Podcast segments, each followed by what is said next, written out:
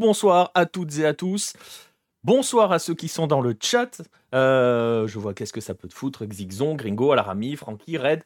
Arclune, euh, les habitués sont là. Bonsoir. Euh, j'espère que vous ne vous êtes pas. Bah, si vous êtes là, c'est que vous ne vous êtes pas trop assoupi pendant le match du soir qui semblait mais interminable. D'ailleurs, il s'est terminé, fort heureusement. salut à Burt et à Piezzo. bref, bonsoir à tous. Jour de coupe, épisode 15 ce soir. Alors on est dans les huitièmes de finale, deuxième journée de huitièmes de finale pour l'Afrique, première journée de huitièmes de finale pour l'Asie.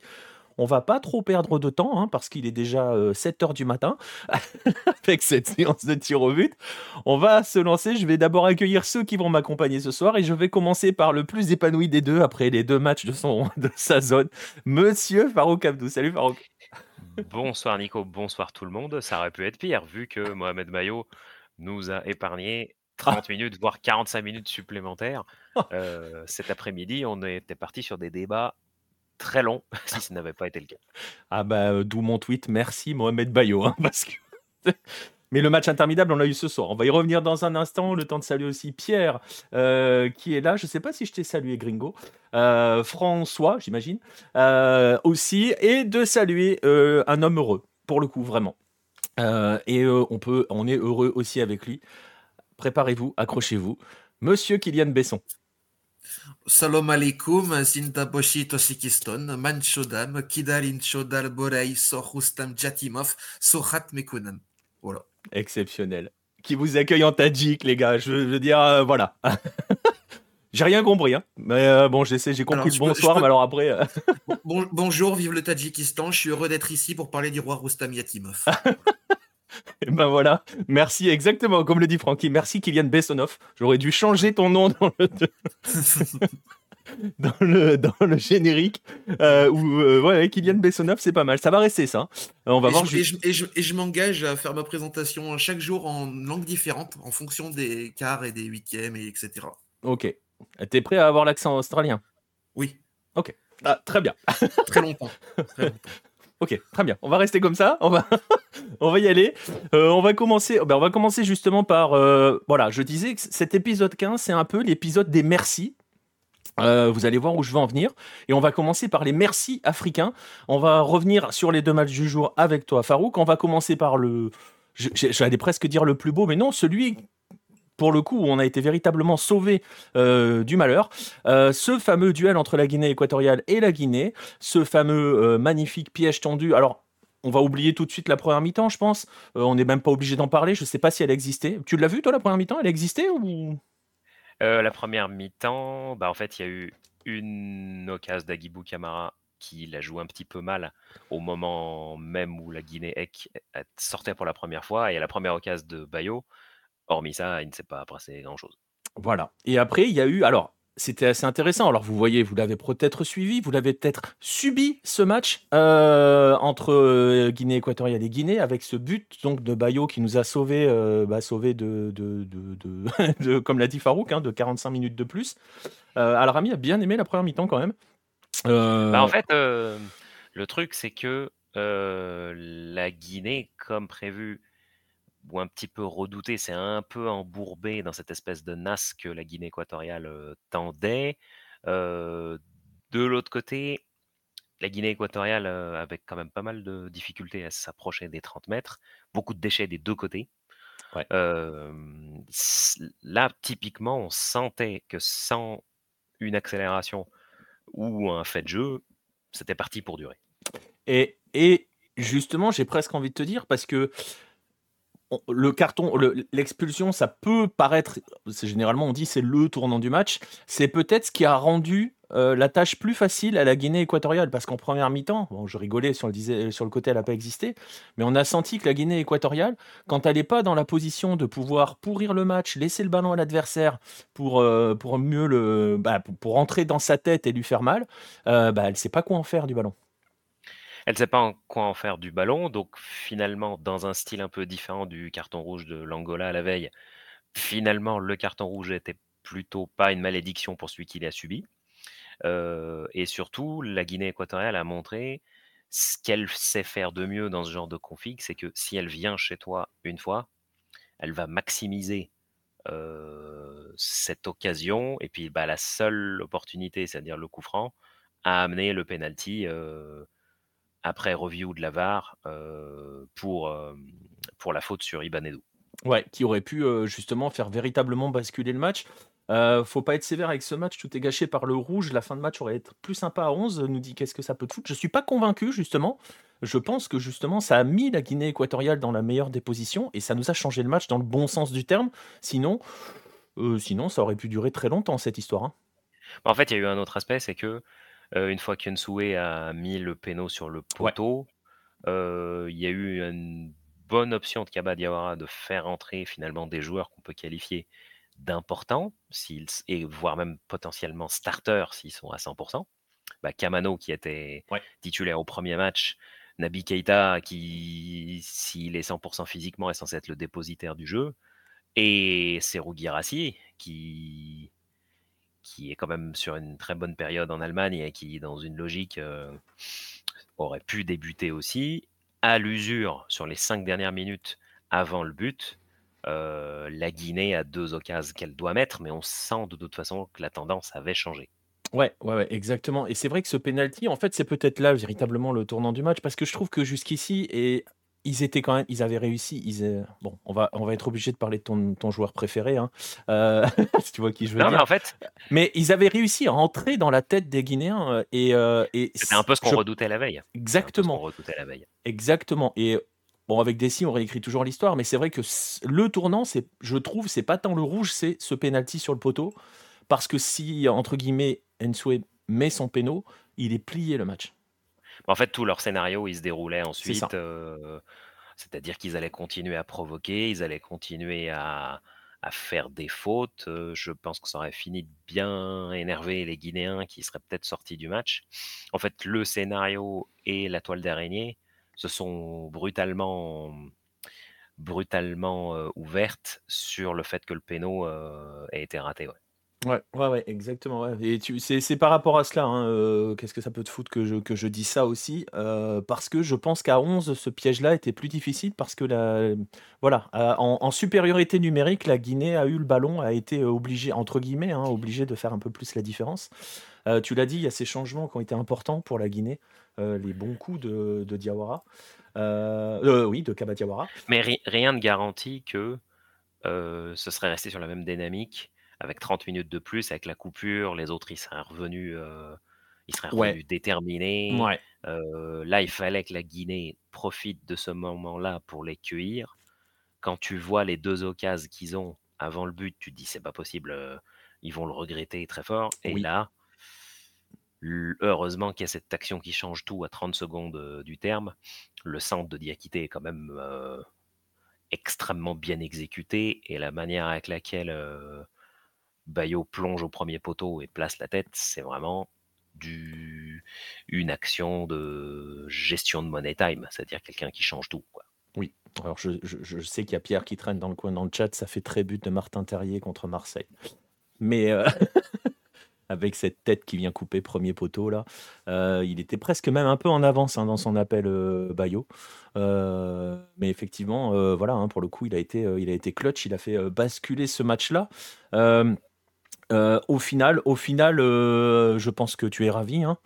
plus de Guinée équatoriale, plus d'Ibanedou. Ah, au moins jusqu'à, au moins jusqu'à juin, mais au moins jusqu'au mois de juin. Bah oui, oui, je sais le scénario qu'ils avaient construit pour eux-mêmes n'est pas tombé si loin euh, de s'exécuter à la perfection. Ouais, le, le, le, piège, le piège a effectivement bien failli se refermer euh, sur cette rencontre. Voilà, on a évité grâce à Mohamed Bayo. Euh, petite parenthèse, et c'est pas uniquement sur ce match-là, très affûté pour le coup, Bayo. Hein, et je, son, son prêt, au, il est prêté hein, au Havre, son prêt au Havre lui fait beaucoup de bien. Bah, le... C'est vrai que tu te dis, je pense que si tu es dans la peau des Guinéens, la première occasion qu'il doit mettre, parce qu'il est vraiment, vraiment bien placé, aurait pu faciliter beaucoup le match pour la Guinée. Pour autant, il n'est pas sorti du truc. Il a continué à être très actif. Et je pense qu'il a mal vécu une bonne partie du match après, parce qu'il a dû se dire quand est-ce qu'elle va revenir la, la, prochaine, et il a dû attendre un long moment pour la voir. mais il a été patient, opportuniste, et effectivement, ça poursuit une dynamique bien plus positive. Ouais, ouais, exactement. Il peut être décisif aussi, hein, c'est la passe sur Agibou, là, en aussi, hein, qu'Agibou. voilà. Bah, il se l'emmène. on va dire. bah, mmh, ouais, il se l'emmène un peu loin. Je pense qu'il doit y avoir une espèce de, de mauvais rebond qu'il surprend. c'est vrai qu'elle aurait pu être mieux jouée. Si, si ces deux cartouches-là avait été gaspillé et qu'il n'y en avait plus beaucoup qui revenaient en deuxième mi-temps, ça aurait peut-être été problématique. Et c'était aussi par rapport à ça que tu sentais que le piège euh, allait, allait se refermer, euh, euh, potentiellement se refermer sur la Guinée, parce qu'on était typiquement dans le scénar Guinée équatoriale. Je suis assez d'accord, hein, la profondeur de banc n'est pas la même. Farouk l'a dit, hein, quand tu fais entrer Girassi, Kamano Keita, voilà, c'est bien. Euh, d'ailleurs, c'est une vraie question hein, du côté de Juan Micha, parce que euh, finalement, euh, il n'a absolument rien changé quand il perd Bicoro. Alors, ça lui fait du mal hein, quand même hein, de perdre Federico Bicoro, parce que c'est un, joueur important dans, son système-là. Mais très peu de changements. Il y a un seul changement côté Juan Micha. Bah, ça veut, ça veut aussi dire, par rapport à la profondeur. Qui a un 11 très compétitif et qu'il avait peut-être un doute sur la capacité des autres à, à effectivement coller à ce scénario-là. mais pour être tout à fait honnête, alors peut-être que effectivement, si leur plan avait marché, la Guinée équatoriale serait passée, mais du coup, ça ressemble typiquement au genre d'équipe qui joue sa finale en huitième et qui, du coup, de la même manière, aurait cédé en quart, comme elle l'a fait contre le Sénégal à l'édition d'avant. Ouais. Alors certes, tu accomplis ton plan, mais tu parais quand même en bout de course tôt, quoi, ce qui est logique. Oui, oui. Mais bon, après, euh, voilà, c'est pareil, hein, on en revient à la. après, c'est différent. Enfin, tu vois, par, rapport à la Guinée, euh, la Guinée équatoriale, je les avais trouvés très intelligents dans la gestion, dans, la gestion, euh, dans la gestion de leur match. Là, ils sont retombés dans bah, la, la Guinée équatoriale que l'on n'aime pas, hein. celle qui essaye d'entrer dans la tête des autres. je sais pas. En fait, la question cachée, c'est et c'est aussi ce qui, je pense, va se poser euh, du, côté, euh, du côté de Ron Micha ou des instances, c'est est-ce que cette, cette Guinée équatoriale-là est capable de faire autre chose, concrètement? Mais est-ce que ce serait si grave que ça qu'il ne puisse pas faire euh, autre chose? Non, bah jusqu'ici, c'est pas, je sais, difficile à dire. Est-ce qu'elle pouvait pas espérer mieux face à la Guinée? Tu vois ce que je veux dire? je n'ai pas, le, pas le sentiment. Je pense qu'on lit ça à la lumière de l'irrationnel Guinée équatoriale Côte d'Ivoire. Je pense qu'il n'a rien de rationnel ce, match et que. Ouais, qu'il est un peu trompe-l'œil par rapport à ce qu'ils sont capables de faire. Bah, c'est-à-dire ils ont dans la lenteur largement battu une Guinée-Bissau hyper faible. Mmh ils ont fait match nul contre le Nigeria avec des vertus euh, qu'on leur connaît qui étaient beaucoup plus de l'ordre du bah, on joue un match de coupe. C'est typiquement un match de coupe. Euh, et je pense que c'est plutôt une équipe de coupe, c'est-à-dire euh, une équipe qui t'emmène dans un bras de fer euh, extrêmement long. C'est ce qu'ils essayaient de faire là, c'est ce qu'ils ont réussi à faire contre le Nigeria. Moi, je n'ai pas le sentiment qu'ils puissent développer plus avec les moyens actuels. Oui, oui c'est pas faux. C'est pas faux. c'est le sentiment qui, ressort. Bah, alors, par rapport à leur parcours général, euh, est-ce que la Guinée équatoriale est en dessous de la Guinée, euh, se demande Red le Rouge? Euh, C'est difficile à dire. En fait, j'ai envie de dire, pour moi, sur ce match-là, par rapport à son expérience, par rapport à sa capacité justement à, être intelligente dans la gestion des matchs, la Guinée équatoriale me paraissait favorite, indépendamment des bandes, voilà et tout. Parce que ça s'est pas joué non plus à la fraîcheur, hein, ce match, je pense. Mais non, non, mais en fait, ça se joue sur le péno parce que C'est ça, hein? effectivement, la Guinée, dans une autre circonstance, ce serait vu, ah ben, on s'est fait piéger, on l'a pas vu venir, on était à 11 contre 10 et on se prend à la seule occasion sur leur seule incursion. mais ils ont survécu à ça. Oui. Et, et- justement, la question, ce sera peut-être la dernière question sur ce match-là. La question qu'on peut se poser maintenant pour la Guinée, c'est quelles peuvent être ses ambitions? Est-ce qu'elle peut en nourrir justement euh, après être sortie d'un tel piège? Bah, je pense que déjà, il y a quelque chose un petit peu nouveau qui s'ouvre pour eux parce que ça reste un accomplissement important. L'apport de ce qui, je pense, être censé être des titulaires en puissance de ceux qui sont entrés va peut-être poser un peu problème sur le 11 de départ. Mais Ouais, parce que genre, est-ce qu'il peut finir, commencer un match comme il a terminé, c'est-à-dire avec Bayo et Girassi devant, par exemple?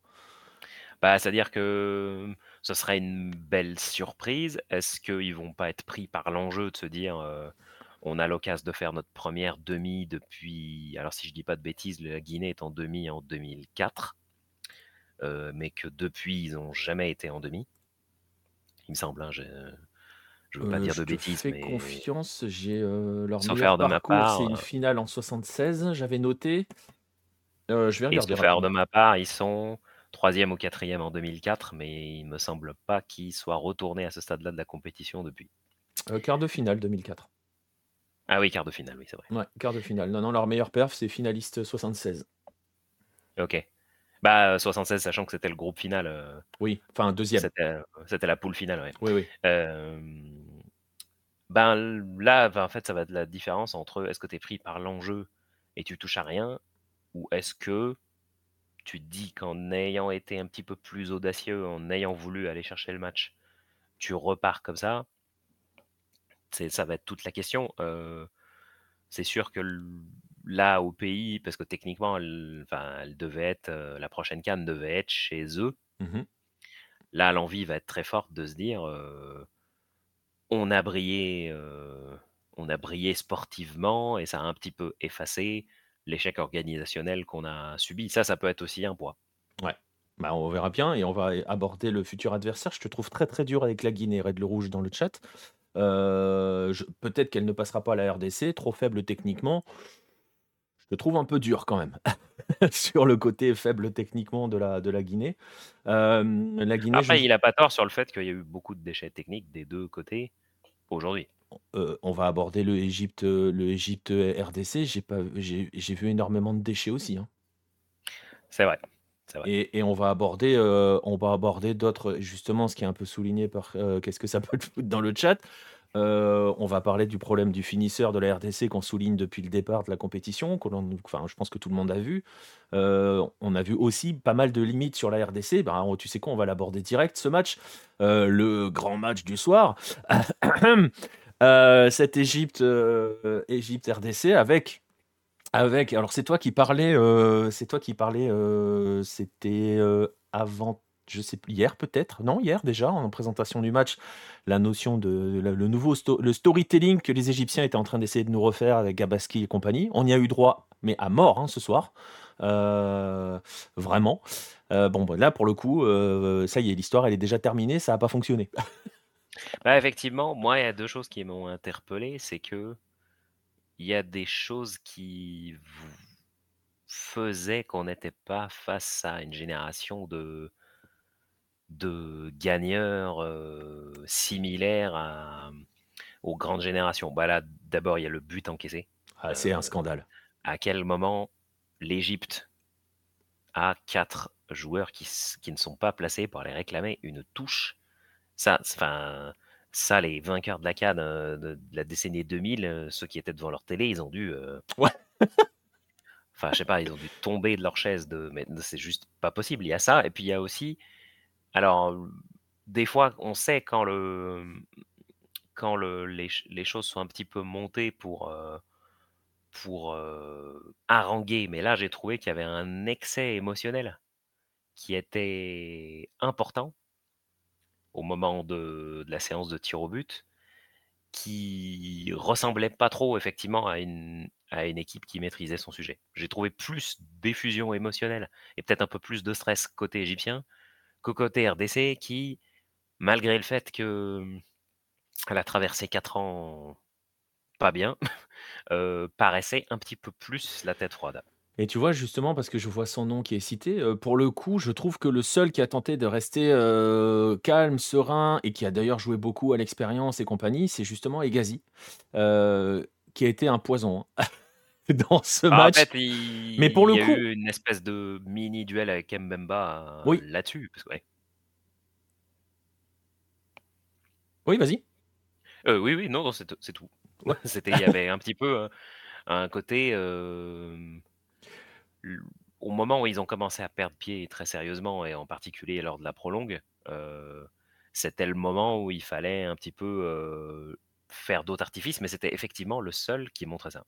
Je parle de la séance de tir au but. euh, Qu'est-ce que ça peut te foutre? C'est le seul qui fait des signes à tout le monde de calmer et qui n'est pas dans les fusions comme les autres. Et, euh, et qui d'ailleurs va voir Gabaski de manière assez calme. Je ne sais pas ce qu'il lui dit. D'ailleurs, il y a un truc que j'ai pas compris, c'est pourquoi les gardiens tirent à ce moment-là? Ben, Il ils restait étaient des joueurs, non? ils étaient tous passés, non? Ils s'étaient tous passés, t'es sûr? Sauf erreur de ma part. Bah, heu, Il me semble pas, moi, justement. Bah, je me suis neuf. posé la question. Je crois qu'on en C'était est, le 9 tireur, il me semble. on en est au neuvième tireur. Il y a eu qu'un raté un de chaque côté. il y avait peut-être un blessé de chaque côté. Heu, ouais, c'est chelou. Hem, effectivement, parce que j'ai eu l'impression que ça avait l'air plus ou moins naturel de dire: «Ah bah tiens, il reste plus qu'eux». Heu, mais effectivement, Parce que c'est venu ouais. tu vois, la question que je me pose, c'est est-ce que Egazi, justement, va pas dire à, à, à, à Gabaski, vas-y, vas-y toi? Euh, Je sais pas. Et d'ailleurs, euh, derrière, Mpassi euh, doit se dire, bah, c'est le gardien qui a tiré, je vais y aller. Je sais pas, c'est très étrange. Je me suis dit, mais pourquoi ils y vont maintenant? Euh, Donc après, peut-être qu'il y a des mecs qui étaient vraiment pas bien, ou, ou voilà, mais, mais bon, soit. Bah, déjà Mbemba, il avait pas l'air enfin, assez tôt, on voyait on commençait à avoir des gens pas très chauds pour y aller. Moi, j'ai trouvé intéressant la manière avec laquelle la RDC s'est aperçue que Gabaski plongeait tôt. Oui. Et en définitive, il y en a 3, enfin 2 ou 3 qui se sont dit: «Bon, ben, on va la faire rouler, heu, tranquillement en plein milieu». oui. Heu, et ça passe et c'est passé. Heu, moi, j'ai trouvé ça assez, rare pour être souligné sur une séance de tir au but de ce type. Oui, c'était euh, c'était assez rigolo, euh, effectivement. Et d'ailleurs, je me suis fait, j'ai j'ai fait la remarque hein, sur le Discord en disant que c'était la, la séance de tir au but des- de l'école Hugo Loris parce qu'ils partaient tous la veille du tir. Euh, donc c'était assez, assez rigolo là-dessus. Mais après, Euh, Mpassi, il a arrêté de faire ça. Heu, il a essayé plutôt l'inverse, heu, Oui, sur mais les ça- 2 ou 3 derniers tirs au but. Oui, mais ça donne une Jean-Luc Ettori sur l'avant-dernière. Voilà, je parle à ceux qui ont connu 82, mais Où il bouge pas? Où il Où il part reste pas. où il reste tard, Ouais. il part pas. où il part Il pas part parce pas. que le ballon est déjà parti. Mais euh, mais euh, mais euh, mais voilà. Bref, donc ça c'est sur la séance de tir au but. Avant cela, il y a eu un match. Je sais toujours pas sur quel pied danser avec cette Égypte. C'est Ettori, il en arrêtait en 82, Pierre? Oui, c'est vrai. Mais sur les autres, il part pas. Bref, par rapport à ce match euh, juste avant, euh, par rapport à, ce match donc juste avant, on, sait, voilà, elle, est toujours particulière. Tu as la sensation que, je sais pas si c'est l'héritage Carlos Queiroz qui reste. Euh, j'ai la sensation, j'ai la sensation que l'Égypte, elle a juste, elle, elle a une succession de, pers- de, de personnes depuis Queiroz qui sont là pour ne juste pas la faire jouer en fait, qu'ils n'ont pas la capacité à essayer de produire des choses. Il y a des, il y a des, des choses intéressantes de temps en temps, mais très vite ça se délite. Elle ronronne un petit peu, et puis tu sens que pff, voilà quoi, c'est En fait, ça tient pas dans la durée. C'est la même chose Voilà. que ce qu'on avait vu, heu, contre le Zimbabwe. On va 2-3 séquences sympas et on se dit: «Il y a une dynamique» et puis après ça retombe. Il y avait ce côté, heu, on a du mal à accélérer, mais après c'est vrai que tous les joueurs avaient l'air marqués assez tôt dans le match. ouais, ça c'était incroyable. Heu, tout le monde était vraiment, vraiment, heu, à l'énergie. Mais, dans la manière avec laquelle tu emballes, le match, on peut dire sans que peut-être que les gens seront d'accord avec nous sur le chat, que normalement au point au point, hein, la RDC a tout de même beaucoup plus montré sur les 120 minutes. Heu, bon, alors pas efficace du tout, mais a beaucoup plus montré, de contenu, que l'Égypte sur les 120 minutes. Et dans une manière, tu vois, euh, j'ai presque envie de dire quasiment à l'opposé de l'Égypte, c'est-à-dire que autant l'Égypte, tu la vois au fur et à mesure, et je, je suis d'accord avec toi hein, sur l'état physique des joueurs. Euh, y, a, y a au bout d'un quart d'heure, 20 minutes, je crois qu'il y a un coup franc pour le- la, la RDC, et c'est Wissa qui va le tirer. Il est, il est, t'as l'impression qu'il a déjà pris 10 ans, le garçon. il cherche Oui, son mais souffle, mais c'est un truc ils de fou, hein. avaient, heu, ils avaient. Alors, je pense que s'ils gagnent pas la, la séance de tir au but, ils se seraient mordus les doigts de la prolongue où ils appuient, je pense, pas assez. Oui. Mais est-ce qu'ils ont les moyens d'appuyer? C'est ça la question aussi. Bah, il y a eu cinq minutes durant lesquelles l'Égypte avait reculé fort, fort, fort. Oui. Et ils avaient fait deux, trois centres qui étaient très près. enfin, je pense que c'est là qu'il fallait aller chercher sa chance. Et s'ils perdent la séance de tir au but, ils l'auraient eu dans leur tête un long moment, cette séquence-là. Oui, c'est vrai, c'est vrai. Et c'est vrai que de notre côté, et on a vu ce qu'on avait déjà vu et les petites, les limites de entre les limites pour l'instant de cette équipe de RDC parce que il n'y a pas de neuf. En fait, le problème, c'est le neuf.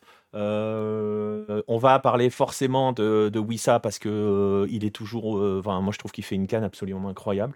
oui, oui, très, très. C'est le détonateur de cette, de cette attaque, hein, très clairement. J'ai du mal avec mes Elia. Bah, qui avait bien bouffé la feuille d'ailleurs. Raté, raté ses entrées parce qu'il commence pas comme titulaire. Il avait raté ses entrées en jeu. Là, il rate beaucoup de choses notamment la toute première occasion. là, beaucoup, tu peux pas te cacher derrière la fatigue. Non. Celle-là, tu, dois la mettre absolument. J'avoue que je ne sais pas dans quelle mesure le, je sais pas si Kiakuta sera de nouveau dispo. Bah, je sais pas si on a eu des infos sur. Il est blessé, on est d'accord. Hein bah, là, il était en tribune carrément. Ouais. Ce qui est plus, plus inquiétant qu'autre chose en termes de messages que tu envoies, parce que dans l'absolu, tu vois, c'est pareil. Tu pourrais très bien dire au, tu, au sein de la délégation, tu pourrais savoir qu'il est blessé, mais tu le mets sur le banc, tu vois, pour laisser la menace entre guillemets. là, il est carrément en tribune. Et je sais pas si, j'avoue, j'ai pas suivi s'ils ont communiqué par rapport à la blessure de, de Kakuta. Il me semble pas, mais c'est vrai que ce qu'on avait vu de lui, et je pense notamment à RDC Zambie où il avait quand même un apport qui était important dans la distribution, dans l'axe. C'est vrai que sans lui, tu es tout de même un peu plus prévisible. Pas pour autant pas dangereux, mais tu es un peu plus prévisible. Bah, c'est vrai que c'est vrai que dans ce système-là, surtout quand tu, tu as bah, quand tu as un garçon comme Wissa qui fait aussi, en fait, ça t'apporte une touche, une arme, une, munition de plus. Et il y a un souci aussi, mais celui-là, on l'avait déjà évoqué à maintes reprises à chaque fois qu'on a évoqué la RDC, c'est le 9. Euh, on parlait. Euh, on parlait par exemple euh, de Ziyech au Maroc qui s'est totalement relancé et qu'on voit arriver dans une dynamique totalement dingue. Je ne suis pas convaincu que Bakambu soit dans une dynamique totalement dingue. et ça se voit. Mmh, ça se voit, mais pour autant, ça n'a pas encore été une sanction où on le voit sortir du 11 tant que ça avance. C'est ça. Va en avoir une de plus. mais tu vois, quand il fait entrer Banza, c'est différent. Ben, il a peut-être un petit peu perdu des points.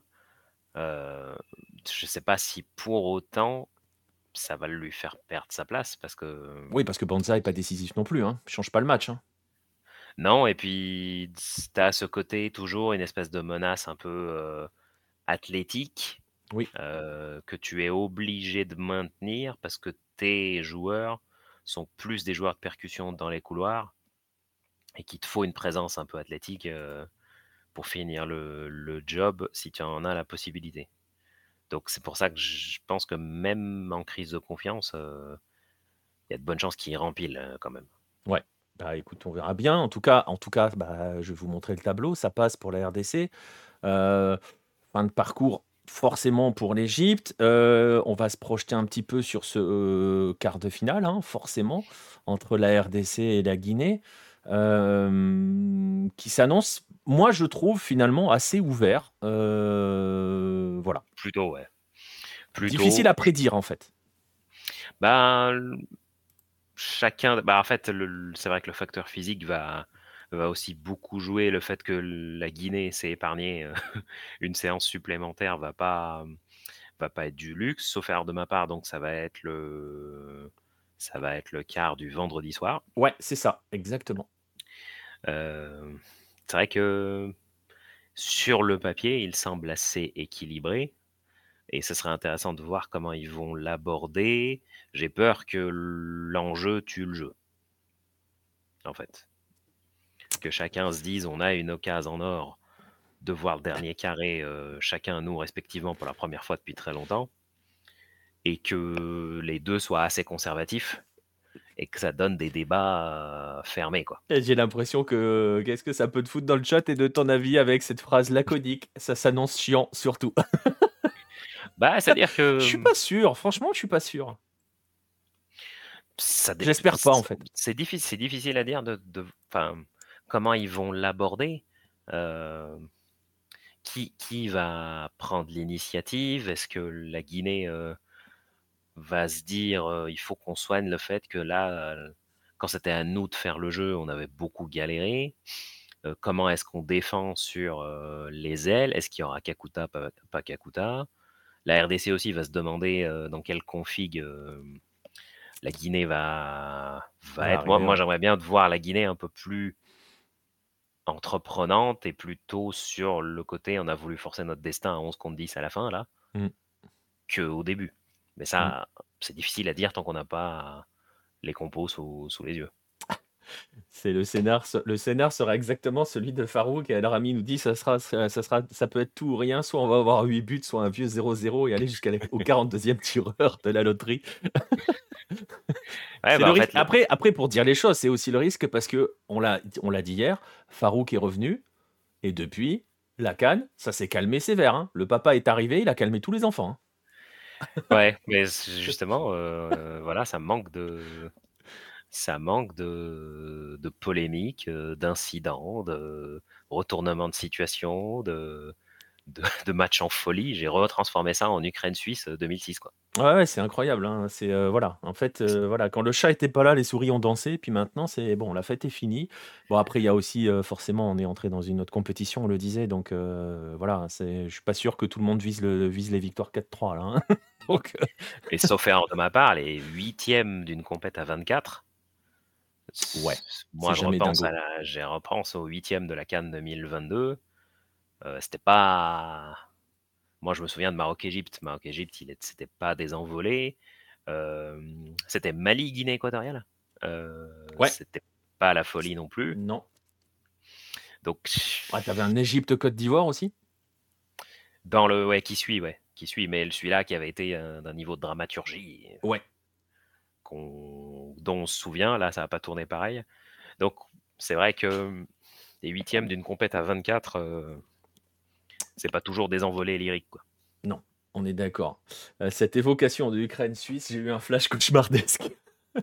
ouais, ouais, moi j'étais. Euh, mais on sent qu'il y a un trauma chez Farouk. Hein. non, non, ouais, vraiment, je venais de passer le bac. Euh, c'est vrai que je tuais un petit peu le temps avant que vraiment l'été commence et puis il y avait des matchs bien plus intéressants et je me retrouve dans une espèce de rade, complètement désert où Ukraine-Suisse se s'égrène dans l'indifférence générale, mais voire même de eux-mêmes jusqu'à la séance de tir au but. C'était extrêmement long. C'était extrêmement long. Chovkovski contre la Suisse en 2006, ça c'était un vrai goth des pénaux, nous dit Piezzo, qui d'ailleurs, euh, j'ai vu ton message juste avant, hein, euh, avait trouvé Bongonda un peu en, demi-teinte aujourd'hui. Euh, ouais, un peu comme quand la Zambie, ils tentent beaucoup, ils tentent beaucoup, mais beaucoup de 1 contre 1 qui sont mal, mal abordés. Mais pareil, pour autant, c'est la même chose que Bakambu. Si, si leur statut est pas remis en cause, bah, ils vont avoir une cartouche supplémentaire. C'est ça. Mais, euh, mais tu vois, dans le, dans, dans le côté, il tente beaucoup, euh, il fait rarement les bons choix, entre guillemets, et je mets dans la même case mes Elia, hein, vraiment, pour le coup. Ouais. Euh, pour moi, c'est un peu les mêmes dans le. Dans, si je dois rendre l'appréciation sur la copie, je mets la même pour les deux, en fait. Donc, Ouais, mais à une époque, moi ce que je trouve, bah là, là, la RDC, elle sort de 4 ans. Ouais de brouillard total. Sauf faire de ma part, ils jouent même pas à la Cannes 2021, ils sortent en huitième à celle d'avant. au tir au but d'ailleurs, je crois, non? Euh, C'était pas Madagascar? Qui c'est qui se fait sortir euh, par Madagascar C'est eux qui se font sortir par Madagascar. C'est eux. Hein. Et surtout, euh, ils se prennent un sacré coup sur la tête dans le barrage contre le Maroc. Le... Ils se prennent. Alors, c'était au stade Mohamed V, qui, je crois que c'est ils prennent 4-1. Ça a été un coup assez rude là, ils sont vraiment dans une dynamique de sortir de ça. Donc, je pense que ils se sont fait violence, chose qu'on ne voyait peut-être plus trop depuis 2017. Et ça, déjà, c'est une raison de se réjouir. Alors, il y a beaucoup d'imprécisions, mais c'est déjà une raison de se réjouir. Bon, bah, en tout cas, voilà, ils sont aux portes, enfin voilà, hein, ils ont, ils ont une un quart de finale assez ouvert avec face à eux une équipe qui est pas annoncée comme étant un ogre du continent. donc il y a quelque chose voilà, à faire. il y a Donc clairement une place dans le dernier carré à aller chercher, pour le coup. Hem, donc voilà, alors je revois quelques messages, on va se projeter sur les matchs de demain. à ce propos, as-tu vu l'info? Oui, j'ai vu, Luis Terreda, Gringo, j'ai vu, j'ai vu. Tac, tac, tac. Alors après, ça parle d'autre chose. D'ailleurs, pendant la CAN 2019, le ministre des Sports de la RDC s'est fait lyncher par les supporters en Égypte. ah, ok. Je me rappelle pas. bah, je pense que ce qui suit, les moments qui suivent RDC Madagascar ne devaient pas être. Pas être trop facile. Non, non, non. Bah, c'est-à-dire que. Oui. Sortir contre Madagascar, ça, fait désordre. Ouais, ouais parce qu'en plus, ça, ça avait fait 1-1 ou 2-2, un truc comme ça. Il y avait eu des buts. C'est pas un vieux 0-0 dégueulasse où il bute sur un gardien en état de grâce. Non, non, et c'est surtout que, voilà, Madagascar, première participation, tu, tu te dis que tu joues un huitième abordable et tu tombes. ouais, c'est ça. C'est chaud, quoi. Voilà. Bon, en tout cas, ils sont là, ils sont aux portes du dernier carré. bah, ça fait quand même assez plaisir hein, de voir la RDC à se. ouais, c'était ça, 2-2 et tir au but. Ouais, voilà. Donc ça fait quand même, voilà, ça nous offre, ça nous offre un quart de finale ouvert. On espère justement qu'ils vont arriver avec l'esprit ouvert, on va dire. on va se projeter un petit peu sur. Oui, vas-y. Réponse vendredi. Ouais, réponse vendredi, exactement, vendredi 21h donc. pour, pour ce RDC Guinée, le Nigeria-Angola sera à 18h en levée de rideau. Façon de parler. on va se projeter sur les matchs de demain, il y en a deux. 18h euh, Cap Vert Mauritanie et 21h euh, le match improbable entre guillemets hein, euh, Sénégal Côte d'Ivoire improbable parce qu'on l'a déjà expliqué on voit d'où revient la Côte d'Ivoire. On va commencer rapidement par Cap Vert Mauritanie. Match qui s'annonce alors je pense qu'on peut dire entre guillemets sur la façon sur, l'impression générale qu'on peut mettre le Cap Vert favori mais c'est pas c'est pas si évident que ça quand même hein. moi je dirais que les ressorts tactiques, psychologiques avec lesquels la Mauritanie a fait son exploit, j'ai du mal à croire que ça puisse se reproduire. Euh, parce que il y avait le côté euh, euh, un petit peu, c'était un aimable petit trash talk d'Amir Abdou avant Mauritanie-Algérie, le côté extrêmement pugnace sur les sorties de balles, sur le pressing, sur la manière avec laquelle ils ont tenu, que tu vas marquer sur ton quasi seul coup de pied arrêté. En fait, je trouvais qu'il y avait beaucoup. C'est toujours pareil. C'est que je, ça avait l'air d'une finale pour eux, et ce qui suit une finale en général. Certes, mais moi, le, le Cap Vert, ça ressemble pas à une finale. Ah non, non, ça c'est clairement. Et il y a des voilà, et puis on a cette équipe du Cap-Vert, on a suffisamment, on l'a suffisamment décrite. voilà, on, on- connaît, on connaît ses qualités pour le coup. On, enfin, cette équipe est une vraie équipe avec des idées très claires. Mais je rejoindrai, c'est pour ça que je vois le truc plus tendu.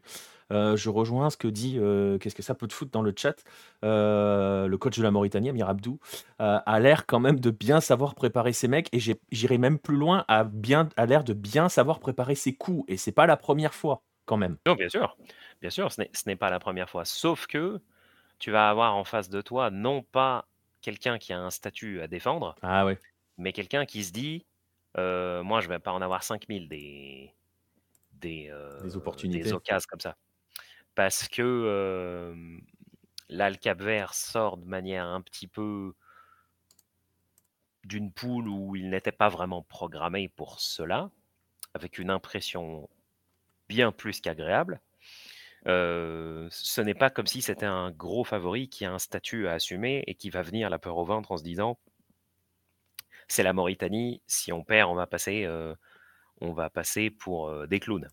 Mmh. Là, c'est on a un truc de fou qui est en train de se préparer. C'est pas, c'est pas maintenant qu'on va merder. dans la manière de dire, j'ai du mal à, j'ai du mal à, à croire que le, que le Cap Vert puisse se faire piéger. Après, bon, c'est voilà. Hein. comment ça peut tourner, oui. Mais oui, oui. Mais bon, en tout cas, voilà. Même le Cap Vert favori. Ils sont, ils sont, ils partent avec normalement avec une longueur d'avance, mais attention, attention, euh, attention. Et effectivement, ça devrait quand même être un match assez intéressant à voir euh, parce que le Cap Vert jusqu'ici a toujours été, euh, a toujours été assez beau à voir. en tout cas, normalement, j'ai vu un message, ça risque d'être ennuyeux. Je suis pas convaincu. parce non, que, je pense pas. Parce, que, ça joue vraiment côté Cap Vert et on va voir justement. Ouais, exactement. Et on va voir justement comment Amir Abdou, parce que je pense qu'il il va avoir bien bossé son truc. On peut lui faire confiance là-dessus. Euh, mais bon, bref, c'est le match de 18h. Et évidemment, il y a le match, euh, le match de 21h. Alors, je disais improbable parce que, bah, franchement, la Côte d'Ivoire revient de tellement loin.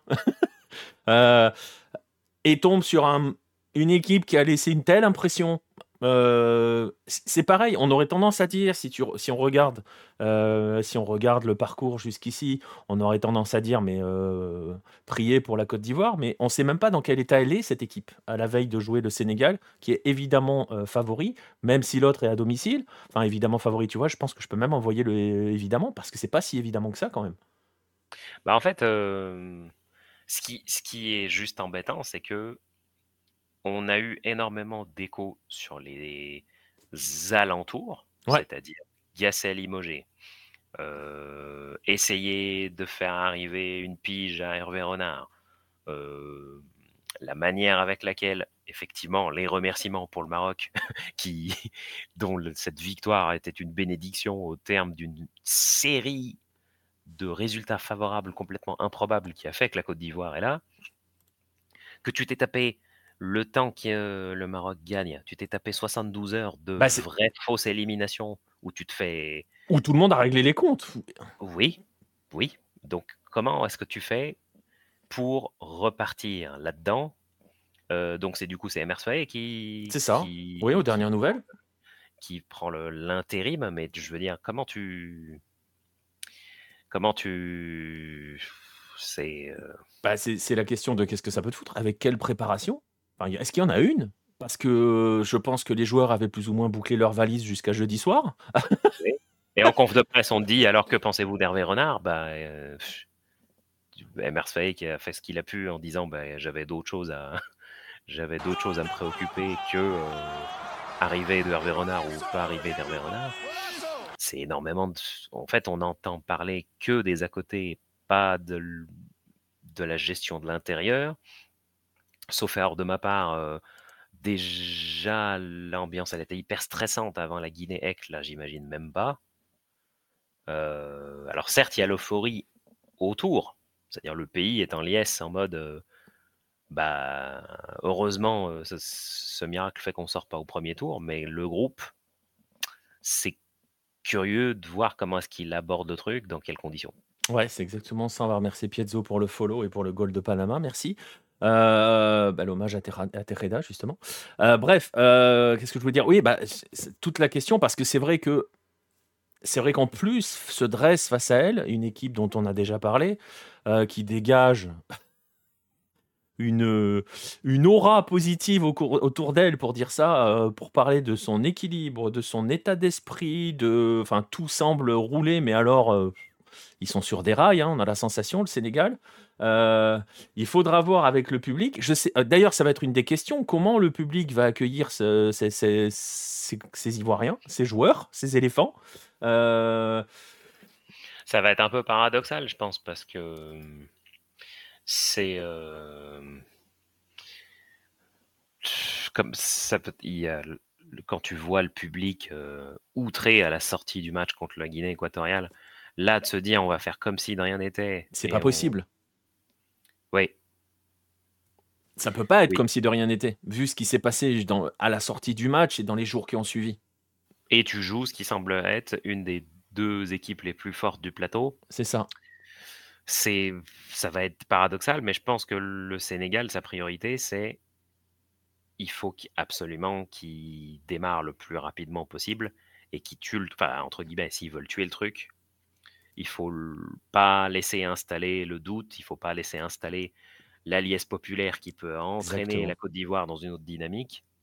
ça va se jouer peut-être là-dessus, ouais, sur la capacité du Sénégal à vite prendre la main sur le match. Ouais, c'est ça. Alors, le Sénégal n'a jamais battu un pays hôte en Cannes, nous dit qu'est-ce que ça peut te foutre. Et effectivement, par rapport à ce que tu dis et par rapport à ce qu'il dit aussi dans le, dans le, dans le chat sur, euh, sur cette notion de liesse, en gros, il faut le Sénégal, la stratégie, elle est assez simple c'est de ne pas laisser euh, les éléphants ivoiriens euh, récupérer leur public et l'entraîner avec lui, en fait, concrètement.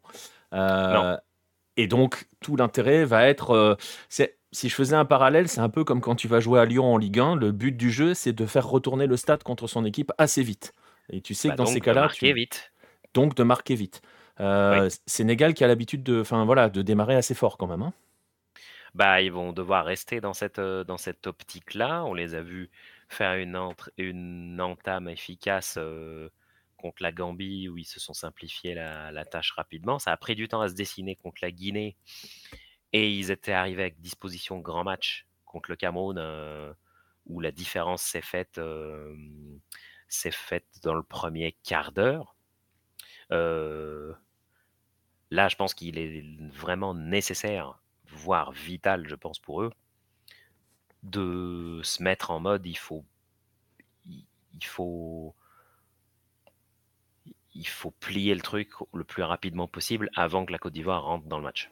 Alors, on, est d'accord, hein, c'est pas une équipe qui part à l'abordage. Euh, j'ai pas dit qu'ils allaient se ruer à l'attaque, mais c'est une équipe qui peut se mettre en mode rouleau compresseur très vite. On l'a vu, ils sont capables de le faire. Euh, Farouk le disait, bah, les deux premiers matchs, euh, ils, se mettent, ils se mettent dans le bon sens très très vite quand même. donc, donc, donc voilà. Et c'est tout à leur intérêt. mais c'est pour le coup, on est, tu l'as dit hein, tout à l'heure euh, sur le dernier score sur le dernier match de la Côte d'Ivoire, on était dans l'irrationnel. Eh ben, le match de demain, finalement, on est dans l'irrationnel tellement il y a de questions à se poser sur euh, l'état des Ivoiriens, qui rend aussi ce match totalement passionnant. C'est le match de 21h. Bah voilà, il y a moyen, il y a moyen que ça, soit assez incroyable quand même, parce qu'il y a aussi d'un autre côté, et ça parle d'union sacrée, d'embarquer le public et tout, euh, ça peut être aussi le début d'un truc totalement fou. Hein. Ouais, c'est pour ça que c'est difficile à dire. Tant qu'on voit pas un peu le début, il y a beaucoup de choses qui vont être de l'ordre du fantasme. C'est ça. c'est difficile à croire, mais euh, sauf donc du coup Sébastien Haller il revient. Euh, ça aussi, ça peut être un aspect qui peut changer pas mal de choses. Oui, bah, on a déjà suffisamment parlé du problème de l'avant-centre aussi pour les, pour les éléphants. Hein. ouais, et effectivement, là, qu'ils reviennent dans un contexte où la Côte d'Ivoire n'est pas sortie et que du coup, euh, soudain, lui, son tournoi commence, ça peut aussi être un facteur X qui, est non anticipable. Ouais, exactement. Euh, très très bonne question. Est-ce que Hervé Renard sera dans le stade? C'est une très bonne question. Je ne sais pas s'il est rentré euh, depuis, rentré en France. Je ne sais pas. On, aura. De toute bah, façon, s'il est dans le stade, je pense que Jean-Michel réalisateur va le trouver assez vite. C'est surtout que, alors c'est ce qui commence à sortir aussi dans les médias français, c'est l'aspect comment est-ce que tu vas pouvoir continuer avec les féminines jusqu'au JO alors que il est sorti que tu étais intéressé d'y aller et que ça n'a pas l'air d'avoir euh, plu. Euh, ça aussi, ça va être un débat à côté, évidemment, là, ce qui ne concerne pas la compétition. Mais... Après, je pense que, ouais, on est d'accord sur le côté, euh, c'est un, débat, un, débat, un débat parallèle, mais je pense qu'on est assez on a, ah, on a très bien compris que la mission d'Hervé Renard avec l'équipe de France féminine ne passerait pas le mois d'août. Hein. Non, mais je trouve que les conditions dans lesquelles on va aller jusqu'au mois d'août. ah, mais c'est un pur scandale. Euh, la façon dont. Le fait même qu'il puisse dire, comme c'est précisé dans le chat, dire qu'il a dit qu'il a été intéressé par le job, c'est un scandale. Bah, le message que tu envoies, il n'est pas. Voilà, surtout quand ah, tu fais, surtout quand tu fais tous tes speeches sur les premières conférences de presse à la tête de l'équipe euh, de l'équipe féminine, en expliquant qu'il faut professionnaliser le truc, qu'il y a un niveau d'exigence supérieur, que blablabli, que blablabla. Tu t'aperçois que dès qu'il y a une sélection qui est euh, dans un état, euh, parce que c'est pareil, hein, c'est bien gentil le côté. Enfin, moi je trouve ça dingue qu'on puisse dire, ouais, j'ai bien envie d'aller dans ce bourbier là, moi, avec des mecs qui s'en prennent plein la tronche depuis 72 heures et jouer le Sénégal, j'ai bien envie d'y aller. Ouais, je trouve que c'était voilà. Une grosse prise de risque au regard de, des six mois des six mois que tu vas avoir jusqu'à l'été. Enfin bon. C'est ça. Et avec toute la com qui avait été faite depuis sa nomination, toutes les euh, parce que on va pas se mentir non plus, hein, euh, il y a toute une communication faite par la Fédération française de foot autour d'Hervé Renard à la tête des féminines. On voit ses pseudo discours d'avant-match, ses si, ses vidéos partout, ses vidéos par là. Enfin, on a complètement oublié l'équipe de France féminine. Il y en a que pour Hervé Renard. Hein. Donc, bah, c'est-à-dire que ouais, effectivement, là c'est vrai que c'est compliqué de pouvoir se reprojeter, sachant que, et là, ça, nous concerne un petit peu plus euh, euh, par rapport à l'actualité du continent, tu vas aussi aller jusqu'en été avec toujours les rumeurs de où va-t-il après, parce qu'il y a déjà des sélections qui sont intéressées pour. Ah, il y avait l'Algérie euh, aussi, je crois, hein, c'est ça hein? Ouais, l'Algérie est dans la course, Donc déjà, on commence déjà à parler de son avenir. Euh, avant même septembre. Du coup, ça aussi, c'est pas des conditions optimales. Non, non, non, clairement. Mais bon, voilà, on avait bien, on a bien compris que la mission, euh, la mission en France, c'est pour les JO, en espérant faire quelque chose. Euh, bref, j'aimerais le laisser s'expliquer quand même. Peut-être qu'il pensait pas mal, peut-être, mais non, c'est pas de l'hostilité envers Renard, Piezzo. C'est juste que l'ensemble est quand même très, enfin très spécial quand même dans l'histoire. voilà. Euh, il y, a une hostilité sur la façon dont, si tu veux chercher une hostilité dans ce que j'ai dit, euh, c'est sur la façon dont la Fédération française de foot traite euh, le football féminin. Mais c'est un autre débat dans lequel on va pas entrer maintenant. Mais si tu veux, un de ces quatre, on en parlera. Mais bon, bref, on verra. En tout cas, c'est le match de demain, 21h, Sénégal-Côte d'Ivoire. Il va valoir le détour quoi qu'il arrive, parce que bah, franchement, il peut tout se passer sur ce match. On peut avoir vraiment tout très très difficile. on verra. pour résumer, que Emersfey et Demel réveillent le groupe ivoirien. Ouais, bah ouais, ouais, on verra bien. réponse demain, donc, pour cette suite de la Coupe d'Afrique. Ça sera les, c'est l'avant-dernière journée du huitième, hein, si j'ai bien calculé. On va assez vite là. Ouais, c'est ça. Hein. c'est ça. Bref, bah écoute, mon cher Farouk, on va en rester là pour ce soir sur la partie africaine. Euh, et ouais, à demain. Euh, il y aura des choses à dire, je pense aussi encore demain. en effet. Et eh ben, bonne soirée à tous. Allez, euh, salut et on va passer donc à l'Asie où il y a des choses à dire. Alors, je ne sais pas si Kylian Bessonov va nous parler entièrement en tadjik ce soir. Euh... Sandi, Sandi. Non, j'ai rien d'autre de, de, plus. Mais j'ai quand même, on sait jamais.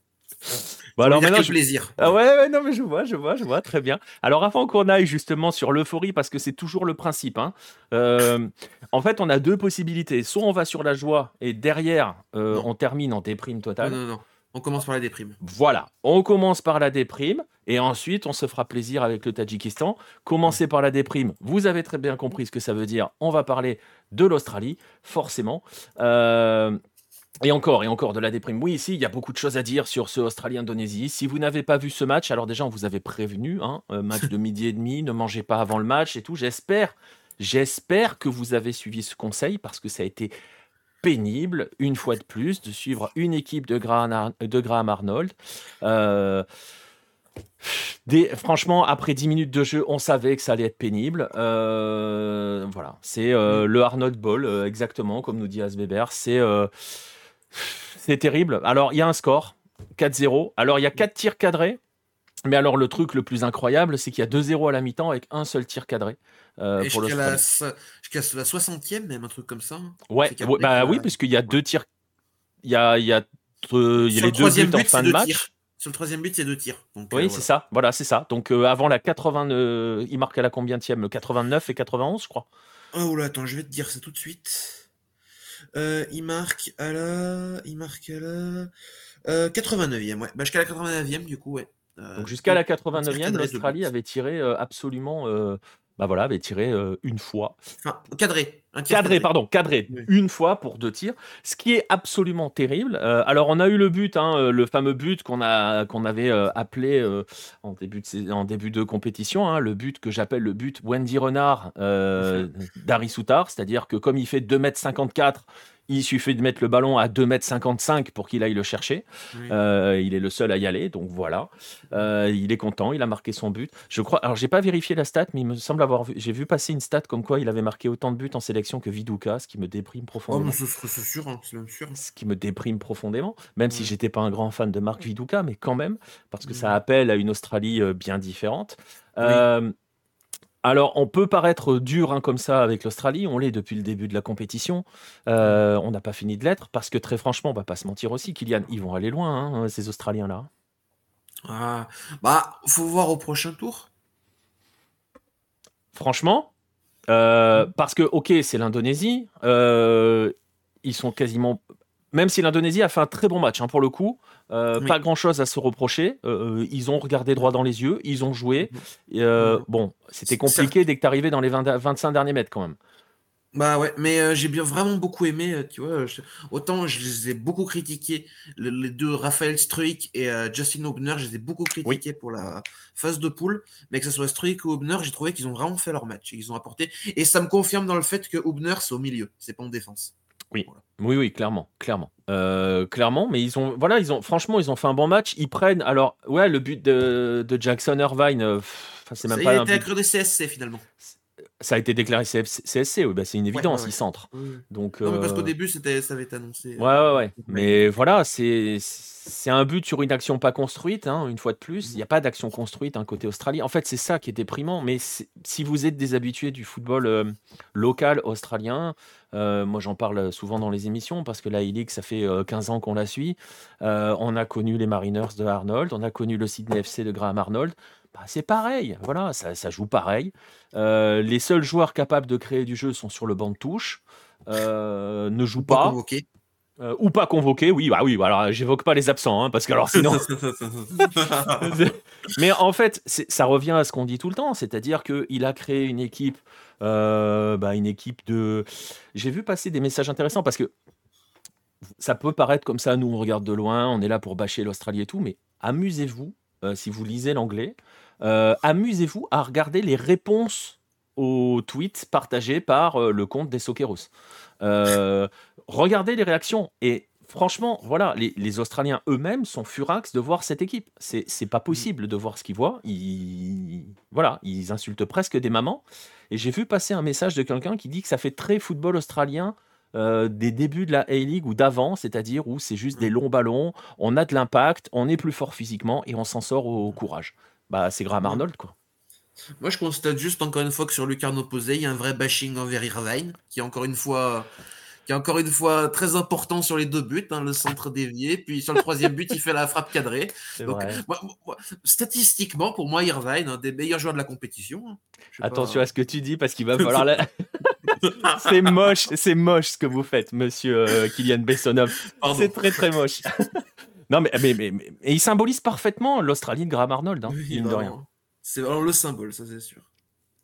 Est-ce qu'on peut parler aussi du, de la première mi-temps de Fornaroli? Plus de tirs dans l'adversaire que face au but? Fornaroli, 36 ans. Voilà. Non, non, mais ça me fait rire parce qu'il a. Uruguayen à la base, hein. Ouais, il n'a pas dû tirer une seule fois en première période. Par contre, euh, retourner acrobatique dans la tête du euh, défenseur et euh, ensuite sur, une, sur un contre aussi, un petit coup dans la, dans la cheville du défenseur donc bravo à lui, deux, tirs dans les chevilles ou dans la tête. Voilà. Mais non, non, mais c'est, mais c'est terrible. Et après, c'est pareil. Euh, tu vois, par exemple, Fornaroli, il fait une très très belle saison avec le Victory, mais il faut voir ce qu'il a autour de lui. Euh, il a des joueurs qui jouent au football. Donc, donc tout de suite, ça change les choses. Il a des gens qui créent du jeu. il y a, ça va parler peut-être à certains dans le chat, mais il y a Zinedine Machage qui fait une saison absolument magnifique avec le Victory, qui lui crée des, des décalages, sert des ballons. Ils ont des joueurs qui ont du ballon en fait. Et là, cette Australie-là, euh, vous n'allez pas me dire que Boyle, il a du ballon, quoi. non, non, non, non. Bah, tu vois, quand il a marqué, j'avais oublié qu'il jouait.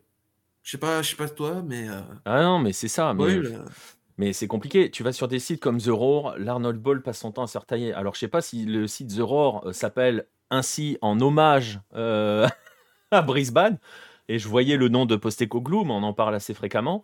Euh, moi, je vous dis, euh, Graham Arnold, ça me rappelle l'époque où il est aux Mariners face au Brisbane Roar, hein, tout simplement. Donc, euh, voilà, c'est deux, deux, salles, deux ambiances, deux écoles, deux manières de jouer au football, mais il faut mm. dire les choses aussi. Cette Australie-là, euh, bon, alors vous allez me dire, ouais, c'est l'Indonésie. Bah, ils n'ont pas été en danger. Hein. Ils n'ont ils ont pas eu le mm. ballon beaucoup, mais ils n'ont pas en danger.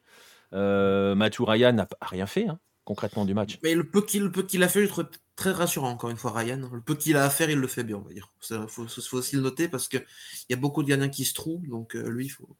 Et il n'avait pas été aussi rassurant que ça sur les. Sur, je sais plus, euh, je crois que c'était le match 2. Euh, c'était contre. Je suis en train de chercher. La, la, Syrie Ouais, je crois que c'était contre la Syrie où il n'avait pas été oui. fou. Oui, oui, je confirme. Je confirme. On en avait parlé d'ailleurs, j'étais là. Ouais, c'est ça. Je savais plus si c'était Syrie ou si c'était contre, euh, contre. Non, l'Ouzbékistan, c'est en 3 et 1 de 101. Donc c'est Syrie. Ouais. Donc voilà, Australie, Grèce, Euro 2004, même combat. Bah oui et non, parce que. Enfin, ouais, si. Ouais, mais au moins la Grèce, ça avait un charme parce que c'était une équipe qui était loin d'être favorite. L'Australie, sans être un favori, c'est quand même une équipe qui a un rang à tenir. C'est ça. On, on, rappelle quand même que l'Australie est championne 2015. C'était chez elle, mais c'est pas une, c'est pas une, enfin, c'est pas parce que c'était chez elle qu'elle a été championne.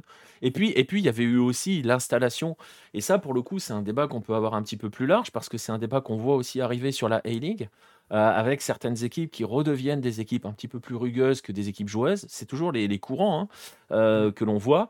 Euh, il y a eu l'époque post-Ecoglou à la tête de l'Australie, avec une Australie qui pour le coup joue au football, mais vraiment. et vous allez me dire, elle avait les joueurs. Je peux vous assurer que l'Australie a des joueurs pour jouer au football. Ils ne sont pas tous là, voire même pas là. Pas beaucoup là, même. Donc voilà.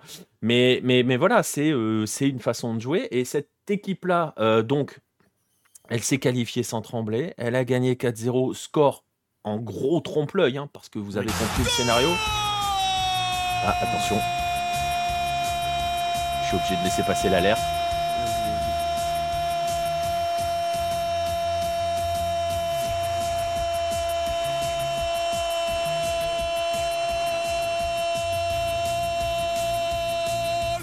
Voilà, elle est longue, mais voilà, merci beaucoup à Ikiben pour le Prime. Merci à toi. Euh, et puis en plus, euh, ça, ça, ramène du sourire euh, sur le visage de Pierre Gerbeau qui entend une, un but colombien dans cette alerte. Et, et en ces temps, il n'en entend pas souvent. oui, force. le groupe vit bien hein, sur Hello, vous le voyez. en plus, on bâche l'Australie alors qu'Antoine n'est pas là pour se défendre, mais bon, tout va bien. non, mais je, note aussi pour l'Australie encore un bon match d'Aziz Beish, j'ai trouvé. Euh, bah, globalement, ce côté gauche avec Boss, oui. c'est pas du grand football, mais il y a, c'est moins pire qu'à droite avec Boyle et Jones. Quoi. Et, après, j'ai envie de te dire, c'est pas forcément étonnant parce qu'ils ont quand même à gauche un tout petit peu plus de qualité de ballon ah que à droite. Ah bon? Un, petit, peu. Oh, oh, franchement, Boyle, euh, je sais pas. ah, moi, Boyd, je peux pas, mais bon, c'est pas ah grave. Non, mais, Et, l'entrée de Duke. Oh bah oui, mais tu vois, c'est toujours ces profils-là. En fait, il ne joue qu'avec ces profils-là. C'est des profils très particuliers. C'est cette espèce de football à la britannique des années 80, on va pour caricaturer. Ça fonctionne, hein, franchement, ça fonctionne, c'est mm. efficace. Euh, il leur faut une demi-occasion pour mettre des buts. Et, mm. Et la perspective, parce qu'on peut montrer, on peut montrer, euh, je peux montrer le tableau, euh, même si ça spoil, mais bon, vous le savez, ce qui s'est passé du côté du Tadjikistan. La perspective, c'est de prendre le vainqueur d'Arabie Saoudite, Corée du Sud. Euh, il y a un monde dans lequel on a Australie, Corée du Sud. Oui. J'espère qu'il. Bon, on le sait, ça sera à midi et demi, hein, on va pas se mentir. Oui. voilà, là, c'est, faudra être très fort. Je vous l'annonce, il faudra être très très solide sur les appuis. On verra qui sont les vrais si jamais cette histoire arrive. Euh, voilà. Mais il, va falloir être très très solide. La Terre explose si ça arrive, nous dit Alrami. Ça risque d'être dur comme match. Mais on ne sait jamais, ah hein, parce qu'on n'a pas encore vu la Corée du Sud de Klinsmann en mode coupe. Mais euh, bon, voilà, on sait que ça peut s'annoncer très compliqué. Euh, on va pas épiloguer hein, sur l'Australie, franchement, voilà. On parle un peu de l'Indonésie, par contre. On peut parler un peu de l'Indonésie, vas-y des choix tactiques que j'ai pas forcément compris, par contre, de la part de Shin Tae-yong, notamment à gauche la présence de Shin Patinama à la place de Pratama Aral, qui j'ai trouvé été beaucoup en difficulté défensivement. Donc euh, voilà. Après Bagot, ça c'était une bonne chose dans le sens où il tient beaucoup plus euh, physiquement que Rizky Rido. Ouais, et malheureusement c'est lui. Hein. Ouais, c'est dommage. C'est dommage parce que sur le papier c'était un choix intelligent. Oui. Mais voilà. Euh, Jenner, moi j'y arrive pas. J'ai beau j'ai pas, j'arrive pour moi sur les quatre matchs, il n'y a pas un seul match qui est bon de sa part, malheureusement. Il était là Oui, bah, apparemment. En tout cas, sur la compo, il était là. Il me, ah semble, il, me semble, il me semble avoir vu entre la défense et l'attaque. Il, il, est Un homme se promenait par là. Voilà, Après, il, discute avec Bacchus. Après, à sa décharge, euh, à sa décharge, il n'y a pas beaucoup de jeux axial côté australien. Non, c'est vrai. Donc, euh, tu vois ce que je veux dire? Oui, oui, je, oui, je, Il n'a pas beaucoup de duels euh, à aller chercher. Mm. Donc, Mais globalement, sur les côtés, j'étais. Enfin, dans le sens où l'Indonésie, j'ai vu, des très, des très bonnes choses sur les côtés, notamment des bonnes combinaisons entre Struik, Kidezone et Sayuri. Mais alors, par contre, les deux pistons, même Asnawi, Asnaoui, qui était il y, a, quelques mois un indiscutable absolu en sélection, et qui a enfin, pas une bonne Coupe d'Asie du tout. Donc ça, je sais pas si c'est son transfert à je ne sais plus où, qui est en K-League qui l'a, un peu désboussolé, mais voilà, compliqué. Mais sinon, on a vu des très belles choses, hein. que ce soit Marcelino. Après, le problème de Marcelino, c'est que je trouve qu'il a beaucoup de difficultés à faire des différences par la passe dans globalement toute la compétition. Par le dribble, ça allait, mais euh, il nous habituait quand même à mieux. Mais bon, globalement. Après, là, je pense qu'il a euh, le défaut, euh, le défaut de sa jeunesse aussi dans ce genre de compétition-là, c'est qu'il veut un petit peu forcer quand même. Puis il manque de rythme aussi, manque de manque de rythme collectif surtout parce qu'il joue qu'il joue pas donc en club. Oui. Donc voilà, ça aide pas non plus, mais bon. Globalement, l'Indonésie peut quand même. Enfin, on n'attendait pas grand-chose dans le sens où c'était un peu un miraculé des phases de poule, c'est-à-dire que ah bah on parlait de la Côte d'Ivoire tout à l'heure pour l'Afrique, l'Indonésie c'est encore plus incroyable. Parce que ça, c'est parce que Oman n'a pas été foutu de battre le Kyrgyzstan. C'était quand même peu. Enfin, j'aurais pas misé dessus à la base. Ah bah, je pense que eux, on parlait de la Côte d'Ivoire qui a passé trois jours euh, d'enfer et probablement à préparer les valises. Je pense qu'ils sont allés chercher les Indonésiens à l'aéroport au dernier moment. Hein. Oui, oui, vraiment. Parce que pour le coup, pour le, vraiment, et c'est pas de leur faute à eux. en plus, on l'avait dit, ils ont gagné le match qu'il fallait. Mm. Euh, et, ils sont passés grâce à ça. Et, euh, et pour le coup, euh, personne ne pouvait deviner qu'il y aurait un 1 entre Kyrgyzstan et Oman. Ça, pour le coup, mm. voilà quoi. Mais au final, au final, ils ont quand même, pour le coup, réalisé, mm. et on en a déjà parlé hein, pour l'Indonésie, sur tout ce qui se passe autour, avec, bah, on, l'a déjà dit, mais on peut le rappeler, les pouvoirs politiques qui font tout pour, foutre la, pour, pour flinguer le développement du football local, pour dire les choses très clairement mine de rien, ils sortent de cette Coupe d'Asie avec le meilleur parcours de leur histoire, puisqu'ils n'étaient jamais sortis de la phase de groupe. Et ils sortent. Alors, oui, il y a un score, mais il y a ce que l'on a vu, le contenu, et je pense que tous ceux qui ont vu le match retiennent le contenu. Un contenu euh, hyper intéressant sur lequel euh, ils peuvent s'appuyer. C'est ça. C'est ça, c'est ça, et puis voilà. Maintenant, la question, c'est what's next? Ouais, c'est ça, c'est que euh, maintenant, il va falloir que ça, continue comme ça, que ça reste aussi sur de la cohérence, que ça ne commence pas à faire comme les Philippines ou. C'est ça, mais c'est toujours le problème. quand tu commences à voir que le filon des binationaux est bon et qu'après tu n'arrives plus à t'arrêter, parce que ça t'évite de bosser. Et c'est toujours euh, le problème de cette région. Hum. De manière ah, générale. sauf, le Vietnam. Bah, le Vietnam est une exception. Oui, parce que le Vietnam, euh, par la demande à Jason Pendant, ça fait des, années qu'il attend d'être naturalisé vietnamien, ça, ça vient toujours pas. Ouais, mais c'est vrai, ah, mais pour le coup, en plus, le Vietnam, c'est une exception parce que euh, en plus, il y a, y a un travail chez les jeunes, il y a des académies qui se sont placées. Il y a Guillou qui est là-bas aussi. Euh, Jean-Marc Guillou qui est passé au qui était qui a ouvert une académie au Vietnam, il me semble, on en avait parlé dans un podcast si j'ai bonne mémoire. mais bon, en tout cas, voilà, ils ont fait. Franchement, on les attendait pas là. Je pense que eux non plus. Euh, et puis voilà, hein. et ils ont fait euh, la prestation qu'il fallait. Et comme le dit euh, Xixon, ils n'ont pas à rougir de ce qu'ils ont fait dans cette, dans cette Asian Cup, mais le plus dur commence, très sincèrement. Donc voilà. Bon, on va passer à la joie. ah, voilà. On a eu peur quand même. Hein. on a eu peur. J'ai mon, mon cœur s'arrêtait plus. On a eu très très peur parce que très franchement, alors c'est pareil, si vous n'avez pas vu le match, vous regardez, vous vous posez, vous êtes devant votre euh, voilà, vous êtes devant l'écran, vous vous dites oula, attends, attends, attends, 65% de possession, 18 tirs à 6, 18 euh, tirs à 16, 6 cadrés de chaque côté, mais en fait, euh, ils s'en sortent bien le Tadjikistan. Ah, comment dire? Comment dire? Comment dire dans le jeu, on a vu une équipe en fait, on a vu mais après, on va ça résume le Tadjikistan. Hein. Mm. on a vu une équipe qui joue euh, remarque, qui a eu du mal à entrer dans le match. Ça, par contre, pour le coup, je pense qu'on peut le dire. Ouais, le premier quart d'heure est dur.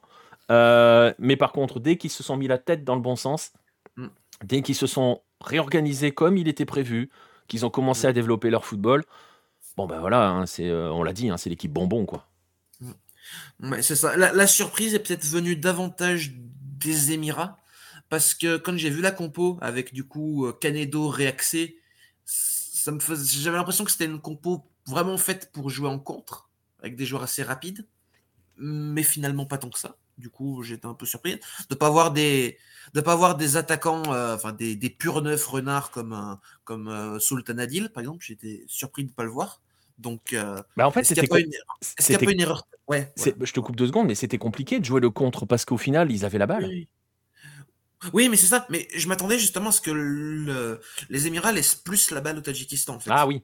Comme contre la Palestine, comme contre la c'était pas le bon exemple, la Palestine, mais enfin, je les voyais vraiment plus souvent faire le dos rond, tu vois. Surtout que l'Ouzbékistan, l'Ouzbékistan, pardon, pardon, le Tadjikistan, une équipe qui aime bien avoir la balle. Donc, euh, je m'attendais à ce que il laisse davantage. Et c'est pour ça que je voyais Kayo Kanedon pointe comme ça. Je me suis dit, ça va, c'est pour aller vite derrière en transition. Mais non. Et c'est vrai que, et c'est vrai que tu vois, euh, mais très vite, ils n'ont pas cherché en fait à jouer le mm. compte puisqu'il les harcelait, il les pressait. Bon, par contre, une fois que les autres se sont mis en place, ça a laissé des espaces. Enfin, ils savent les exploiter, hein, les, espaces, euh, les Tadjiks.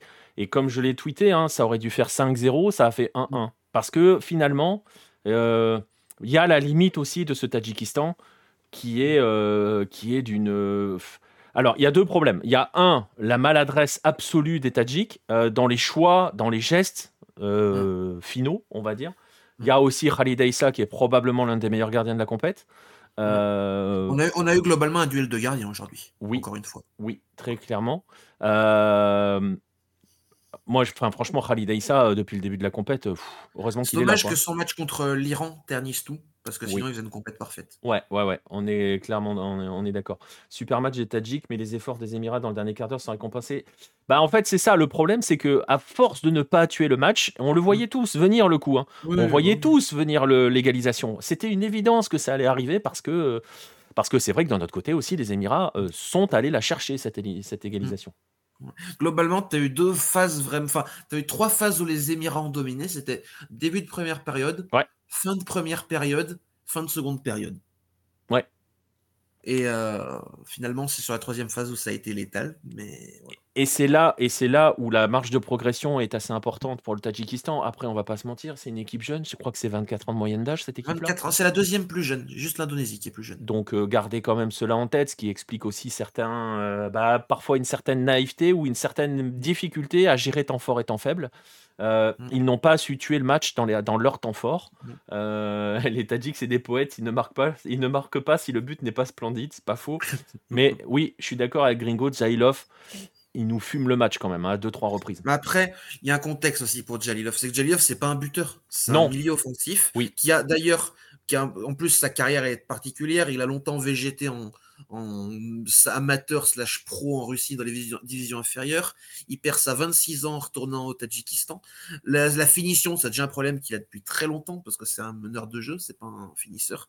Et le problème, c'est que le fait qu'il se retrouve en position de, fin de, de, finisseur à chaque fois, c'est pas, pas forcément voulu dans la tactique de Segert, mais c'est problématique parce que c'est quelque chose qu'il sait pas du tout faire. Et il a 30 ans et ça n'a toujours pas changé, donc euh, malheureusement. Mais c'est vrai que, et on, tu l'avais déjà dit, euh, il, manque, euh, il manque un neuf. Bah, ce qu'il y a, c'est Là, pour, venir un peu sur la compo, très intéressant d'avoir mis Samiev à la place de Soyrov, qui est beaucoup plus, on va dire, percutant. Mm. Pas, on, l'a vu, il a fait des grosses différences et tout. Il, il, dézonnait, à, il dézonnait à droite, sachant que l'ailier droit, Mabatchoyev, c'est un buteur de formation qui, peut jouer à l'ailier droit, donc qui permutait, des fois c'est un, peu, un peu bizarre. Mais le problème, c'est qu'au final, tu n'as aucun renard, c'est vrai. Tu aucun renard. Puis de l'autre côté, à gauche, tu avais Panchan B qui lui est un milieu, un pur milieu. Ouais. Mais mine de rien, voilà, équipe. Euh, très, euh, voilà, on l'a déjà dit, hein, très structuré. Ça joue bien, ça joue juste. En fait, ça joue bien jusqu'aux 30 derniers mètres. Euh, et par contre, euh, tu as l'impression qu'il se passe quelque chose dans les 30 derniers mètres. Il doit y avoir un truc. C'est un peu triangle des Bermudes pour eux. Ça devient une zone, une zone de, stress, de, de, pression. donc voilà, on va parler de Yatimov, meilleur gardien du tournoi. ouais, bah. Peut-être Yatimov, c'est pas celui qui a fait les meilleurs matchs par rapport à Reissa, mais ce c'est que ces quatre matchs sont bons. En fait, il a été d'une régularité. C'est ça. Mais ça fait des années que c'est comme ça, Yatimov. Il est, il est très bon, mais il n'a pas son match marquant. Non, c'est ça. C'est ça, c'est le seul problème. Ce problème. Et juste pour revenir un peu sur la, défense, j'étais pas surpris parce qu'au final, la, la, compo qui est du coup pour le Tadjikistan, c'était la même que contre le Liban avec juste Samiev à la place de Soyrov. Mais là, j'ai très intéressant, j'ai trouvé de reconduire les latéraux parce que tu as au final une équipe sur le papier ultra offensive pour le Tadjikistan. Parce qu'à gauche, tu as Artam Nazarov qui est un milieu euh, de formation et à droite, tu as Manoucher Safarov qui est un piston qui, quand il était à Dushanbe à l'époque, était plus souvent en position d'ailier que de, que défenseur. Donc tu as vraiment des joueurs très très offensifs. Et ça s'est vu sur certaines phases de jeu où tu avais énormément de, Enfin, il laissait énormément de place pour les, euh, pour les euh, Émiratis.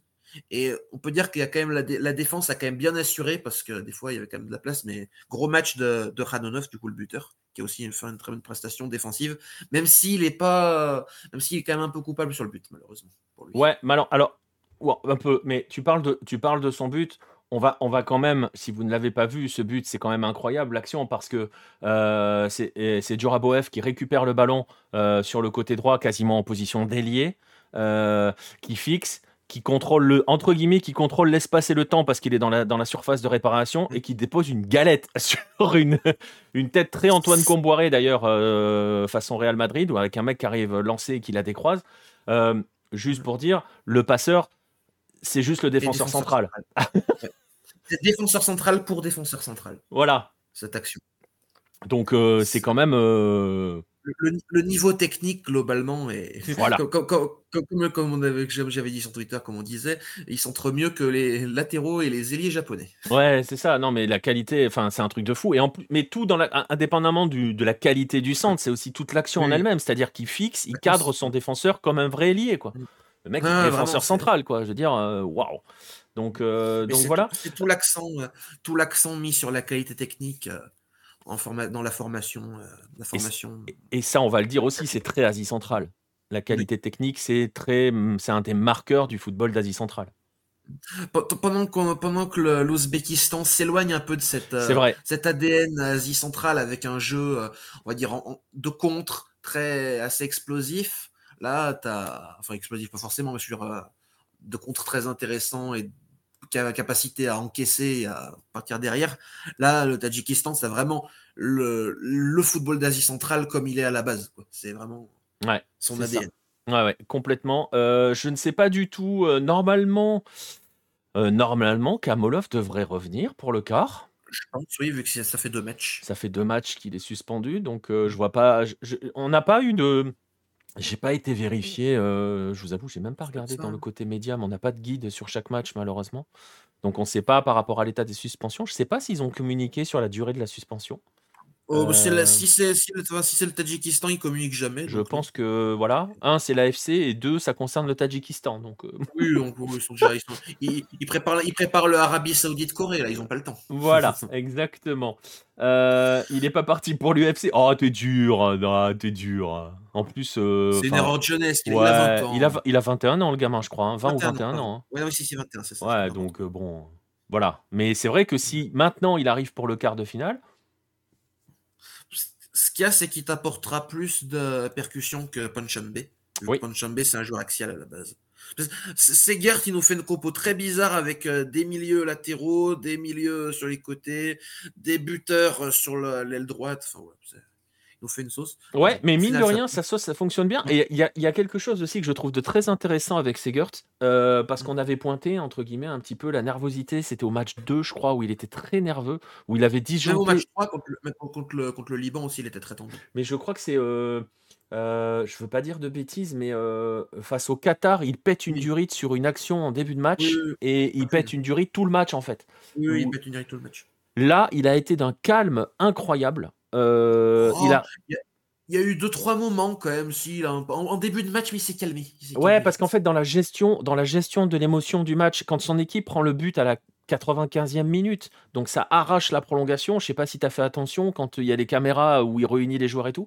Il, il passe il y a je crois que Bein Sport euh, Mena a partagé le truc en disant il passe juste son temps à dire à ses joueurs relax relax quoi. Calmez-vous ça va aller. ils sont autour de lui. Sa seule consigne c'est calme on va y aller. Enfin voilà, calme. Et ce calme-là, tu le vois, Pierre le disait dans le chat, euh, pour des mecs qui sont jeunes, inexpérimentés à ce niveau, qui sont en train d'écrire l'histoire de leur sélection, parce que première participation à la Coupe d'Asie, ils sont en huitième, maintenant ils sont en quart, la séance de tir au but, le premier tireur, il te nettoie la lucarne et il te lance la séance, quoi.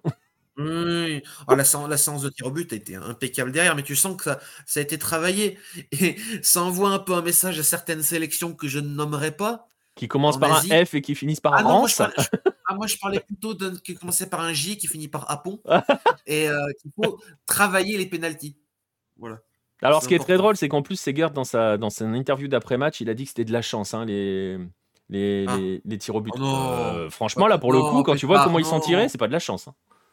Mais non, non, fallait pas dire ça. Il a, il a tout cassé là, du coup. Ouais, ouais, ouais. Malheureusement, j'ai, euh, il a dit ça en, il a dit ça, euh, voilà, il a dit ça euh, en, interview d'après match. Il avait, il avait, il a encore fait tomber. Je sais pas si tu as vu les images quand il court sur la victoire. salut à, à Filucé, ça va très très bien, merci. Je ne sais pas si tu as fait attention, il y a les images qui ont été partagées quand il, quand, euh, bah, après le dernier tireur, hein, après le, tir au but qui envoie le Tadjikistan en quart. Euh, il se fait prendre par un de, ses, un de ses assistants, ça saute au milieu et il part en courant vers le truc. Après, il va saluer tous les joueurs, machin. Sauf qu'au moment où il a célébré, il a juste perdu son téléphone. Mais il faut pas le dire. Euh, je ne sais pas s'il l'a récupéré. Le match d'avant, il a perdu ses lunettes. Là, il a fait tomber son téléphone. J'ai très très peur pour le quart de finale. Encore, encore du boulot pour les objets trouvés. Hein, je sais pas qui l'a récupéré, euh, mais j'ai très très peur pour le quart de finale. Après, qu'est-ce qu'il pourrait faire tomber? Je sais pas, mais ça me fait peur. on craint le pire. En tout cas, le quart de finale, justement, euh, évoquons-le parce que, alors bon, on n'est pas. Juste avant, juste avant juste à dire une dernière chose, c'est que après le but Tadjik, ce qui fait plaisir par rapport à ce qu'on voit souvent, c'est qu'ils ont continué de jouer. Parce qu'il y a beaucoup de petites équipes qui ont arrêté de jouer. Et, euh, y a, et pour le coup, c'est de moins en moins le cas, je trouve, en Asie par rapport à avant. C'est-à-dire que maintenant, les petites équipes, elles jouent, et même quand elles marquent, elles continuent de jouer. Et voilà, ça rend les matchs plus agréables. Oui, oui, c'est vrai, c'est vrai. Et euh, c'est vrai. Et, euh, et c'était quelque chose qu'on avait déjà dit euh, du Tadjikistan sur leur capacité à vouloir toujours regarder les, gens droit dans les yeux, d'avoir, d'avoir un, voilà, un, une idée de jeu très claire et de ne pas en déroger. Et c'est ce qu'on a reproché à certaines sélections, euh, entre guillemets, dites petites, ou euh, parce que le Tadjikistan, on va pas se mentir, c'est une petite sélection. Elle est amenée à monter, mais c'est une petite sélection. J'ai cru voir qu'elle allait passer dans le top 100 de la FIFA hein, euh, à l'issue de la. oui, ça, ne m'étonnerait pas. Mais du coup, si elle passe dans le top 100 de la FIFA, elle passerait devant le Vietnam. C'est quand même, pourtant, même si c'est pas parfait, ça reste quand même une, une valeur assez. C'est ça. C'est symbolique. Ouais, ouais, non. Et puis même entrer dans le top 100, c'est quand même une valeur assez symbolique. Hein, oui, c'est euh. sûr. Surtout, surtout que ça part de loin. Exactement. Euh, et mais bon, voilà. On a déjà beaucoup, beaucoup vanté le, Tadjikistan. On va se projeter sur leur quart potentiel. Alors justement, leur adversaire, on le connaîtra demain. Euh, parce que pour le coup, le match de midi et demi, je pense qu'il n'y a pas besoin de prévenir, de manger, de café et tout, parce que le match de midi et demi, c'est Irak-Jordanie. c'est le potentiel adversaire euh, du Tadjikistan en quart de finale. Euh, ça devrait être un sacré match. Bah là, on est sur. Là, et non seulement c'est un sacré match, mais c'est que le, le, quart va être un sacré match après aussi. Ah bah là, sur cette partie, de tableau. Mais c'est vrai que ce Irak-Jordanie de demain, euh, l'Irak est l'autre, enfin est un niveau au-dessus du, Tadjikistan. Le Tadjikistan, c'est le bonbon. Euh, L'Irak, c'est le vrai coup de cœur qui euh, pour le, a, laissé une impression totalement dingue. Euh, et la Jordanie, sur ses deux premiers matchs, elle a géré comme il fallait. Le dernier match, on va même pas en parler parce que. ils, ont envoyé, ils, ont envoyé, leurs enfants jouer à la place. mais mais c'est pour le coup, le match s'annonce. Alors, je, dis ça, ça va faire 0-0, tir au but dégueulasse, mais c'est pas grave. Le match s'annonce spectaculaire. Oui, c'est ça. C'est ça, Et puis, c'est beau de se dire que le gagnant après du quart va se faire éliminer par l'Australie. C'est magnifique, n'est-ce pas? Voilà. Hein? Mais en fait, on se dit aussi, on en profite. C'est-à-dire que là, on a eu notre petit bonbon tadjik. Euh, on a, on a ce, on a ce, huitième de finale. Euh, euh, ah ben la défense, oui c'est vrai que ça peut, la défense irakienne prend des buts, ça peut pas faire. Fais gaffe quand tu dis ça parce que franchement l'effet Hello est puissant. Hein. Très attention. J'ai vu la vanne hein, sur Peter Segert pourrait perdre ses, cheveux, ses derniers cheveux. C'est pas faux. ils ont l'air accrochés quand même. mais, mais, mais voilà. En tout cas, normalement ce match-là devrait être assez spectaculaire et c'est vrai mm. que le quart de finale qui se profile derrière s'annonce tout aussi euh, spectaculaire. Euh, voilà, c'est le genre d'affiche, si tu vois sur le papier que tu ne connais pas, tu t'en fous, mais pour ceux qui suivent le tournoi depuis le début, c'est une magnifique affiche. Euh, Irak-Jordanie, très clairement. c'est un match qui s'annonce quand même hyper ouvert parce que ces deux équipes avec des qualités différentes. Euh, Tamari peut faire très très mal hein, à, la, à, la, défense irakienne quand même. Hein. Une, une, Jordanie très très solide en transition rapide et qui, contrairement à d'autres équipes qui jouent dans ce genre de jeu, sait jouer simple et efficace, ce qui est pas toujours le cas de certaines. On va dire que c'est un peu la, le haut de gamme de la, du jeu en contre. Et euh, après, c'est aussi capable d'attaque placée. Voilà, la Jordanie, même si c'est comme ça. Et puis, tu as l'Irak, bah, collectivement, c'est nickel. Le front offensif, il fait quand même rêver plus d'un. Oui. Euh, franchement. Franchement, sur le papier, il y a tout pour se faire plaisir demain midi et demi. Hein. Mm. Donc, on vous le conseille très fortement. Euh, ça, c'est le match de midi et demi. Euh, et le match de 17h, Qatar-Palestine. parce que en fait, oui, alors vous avez bien compris, hein, on en avait déjà parlé l'autre jour, l'Asie n'est pas capable de faire jouer les, gens, les personnes qui vont s'affronter en quart de finale ils ne jouent pas le même jour. Hein, euh, donc c'est même pas Arabie Saoudite, Corée du Sud pour l'Australie. C'est-à-dire que l'Australie affrontera euh, son prochain adversaire en quart avec un adversaire qui a deux jours de moins de repos. Voilà. Et comme par hasard, il y a l'Arabie Saoudite. Bref. On n'a rien dit. Je suggère. on n'a rien dit. On n'a rien dit. Euh, voilà. On me fait signe que je dois rendre l'antenne, désolé. on, fait signe qu'on a pris un ban Twitch, c'est bizarre. Euh, non, mais bon, voilà, c'est quand même. Euh, bon, bref. Et c'est vrai que le match de 17h, euh, le Zazar, ouais, exactement. je veux pas qu'Ali Jassim nous quitte de sitôt. Oui, c'est vrai, c'est vrai. Mais moi, je veux pas que Tamari s'en aille non plus. Est-ce qu'on peut pas qualifier les deux, en fait? Ouais, on enlève l'Australie au hasard. Au hasard. Au hasard. Donc voilà, bon ça ce sera le match de midi et demi pour se faire plaisir. Le match de 17h Qatar-Palestine, alors c'est pareil, on l'a déjà dit, la Palestine elle a, bah, elle a écrit l'histoire, elle a écrit son histoire, elle est le contexte, vous le connaissez tous, on le connaît tous, on l'a tous évoqué. Ce qu'ils font est de l'ordre de, je sais pas si on peut dire du miracle, mais c'est juste exceptionnel. Euh, est-ce qu'ils peuvent poser problème au Qatar? J'ai envie de dire que le Qatar, son seul ennemi, c'est lui-même en fait. Hein comme, comme, je disais l'autre jour, est-ce qu'ils peuvent poser problème au Qatar? Oui, mais est-ce que pour autant ils peuvent mettre en danger le Qatar? C'est ça. La nuance, c'est là. Ouais, c'est ça. Ouais, oui, je vois ce que tu veux dire. Je vois ce que tu veux dire sur la nuance. Ils, ils, pourront, ils vont sûrement se procurer beaucoup d'occasions. Par contre, combien seront réellement dangereuses? C'est ça. J'ai envie de croire à l'exploit vu la fébrilité de la défense du Qatar. Oui. Euh, oui. Après, euh, après, on sait très bien que le Qatar, chez lui, euh, parce que le Qatar, c'est quand même le, Qatar n'a pas eu que des matchs très faciles non plus, hein, euh, mmh. dans le sens euh, jusqu'ici. Justement, on évoquait tout à l'heure, euh, on évoquait tout à l'heure quand quand Segard s'est énervé, le match face au Tadjikistan, il n'a pas été si simple hein, pour le Qatar. et au final, c'est Akram Afif qui sauve le Qatar d'un match nul. Exactement. Et il y a aussi cette possibilité-là, dans le sens où il y a quand même quelques facteurs X côté qatari un en particulier sur cette compète qui est Akram Afif, mais il y a quand même quelques facteurs que la Palestine ne me semble pas avoir non plus. Quoi. Non, c'est sûr. Mais... Hmm. mais je sais pas trop ce qu'on peut attendre de ce match-là. Euh, est-ce que la Palestine va, essayer de jouer je pense que la Palestine voudra jouer parce que la Palestine n'a rien à perdre quelque part. On est d'accord. Mais il y a aussi cet enjeu-là. Tu vois, tu entres dans une compétition où maintenant il y a un enjeu qui est différent. Maintenant, quand on voit comment la Palestine a géré le match qu'elle ne devait pas perdre face à Hong Kong, alors vous allez me dire, hein, c'est Hong Kong, hein, c'est pas le Qatar, mais elle a géré son match. Donc, euh, why not? Why not? Ça sera le match de 17h en tout cas. Euh, on espère que, que Tamer Seyam fera mal. ouais, j'espère que Tamer Seyam cadrera une frappe. Bah après, soit qu'il cadre une frappe, soit qu'il continue à délivrer de jolis centres. Ah, le batate plutôt pour les centres. C'est Yam. Euh. Ah, c'est Yam sur. Euh, ouais, sur, les, sur, le, sur, le, je crois que sur le deuxième match contre, le, contre les Émirats, il fait un bon match, c'est vrai. ouais. Euh, on verra.